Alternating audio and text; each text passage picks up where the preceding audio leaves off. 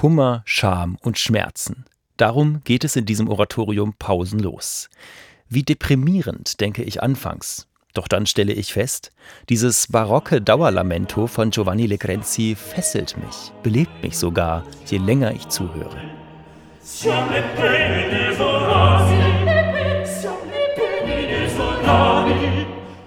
Das liegt zuallererst an den fantastischen Solistinnen und Solisten. Die fünf bilden hier den Chor der Schmerzen.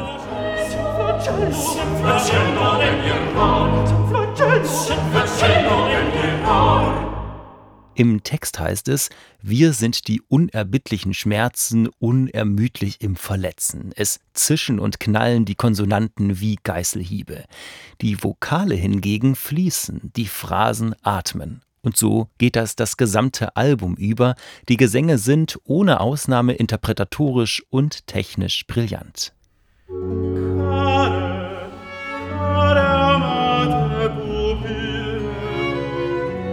Im Zentrum der Handlung steht die Figur eines Sünders, der Buße tun möchte. Er wird interpretiert von Raffaele Giordani, mal mit dramatischer Kraft, mal lyrisch und leicht.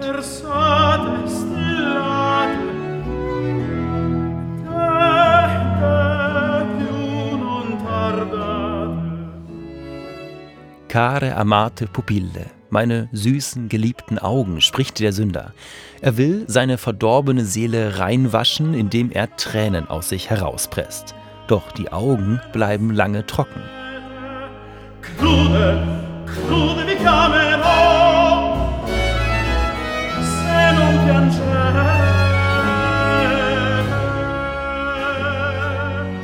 Das stolze Herz bleibt ebenfalls kalt und grausam. Erst ganz zum Schluss lässt es sich erweichen und der Sünder sagt sich von aller weltlicher Lust los.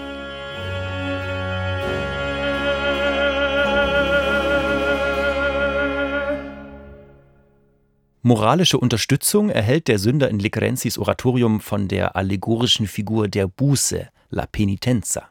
Sopranistin Christina Fanelli gibt ihr eine so zärtliche, vertrauenserweckende Stimme, dass man ihr sofort alle Fehltritte gestehen möchte.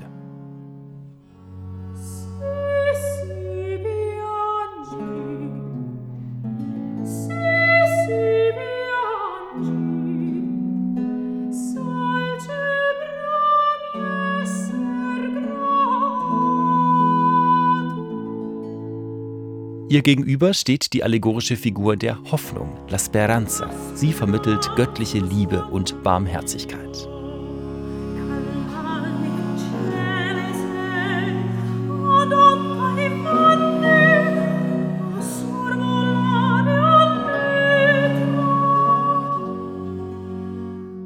Der Gesang von Hanna Blazikova scheint wahrlich aus dem Himmel zu kommen. Die lichten Melodien gestaltet die Sopranistin schwebend, manchmal klingt sie fast wie eine Glasharfe.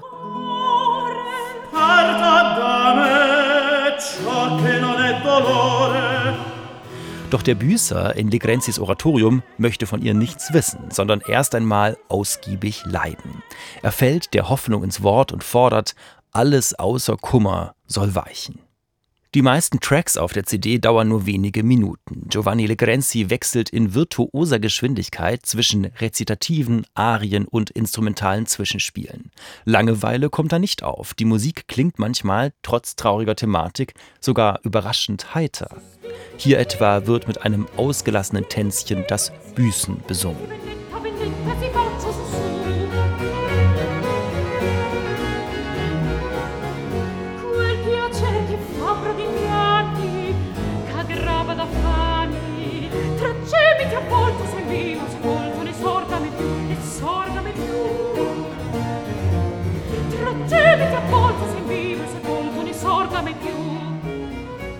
Der Text des Oratoriums ist dabei genauso kontrastreich und kreativ wie Lecrenzis Musik. Er strotzt geradezu vor kunstvollen Sprachbildern.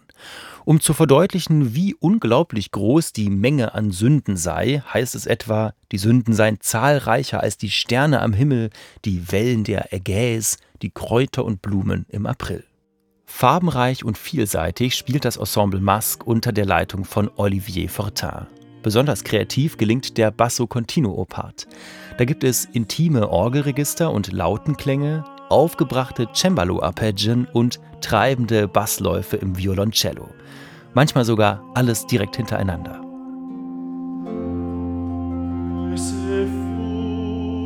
fulminato,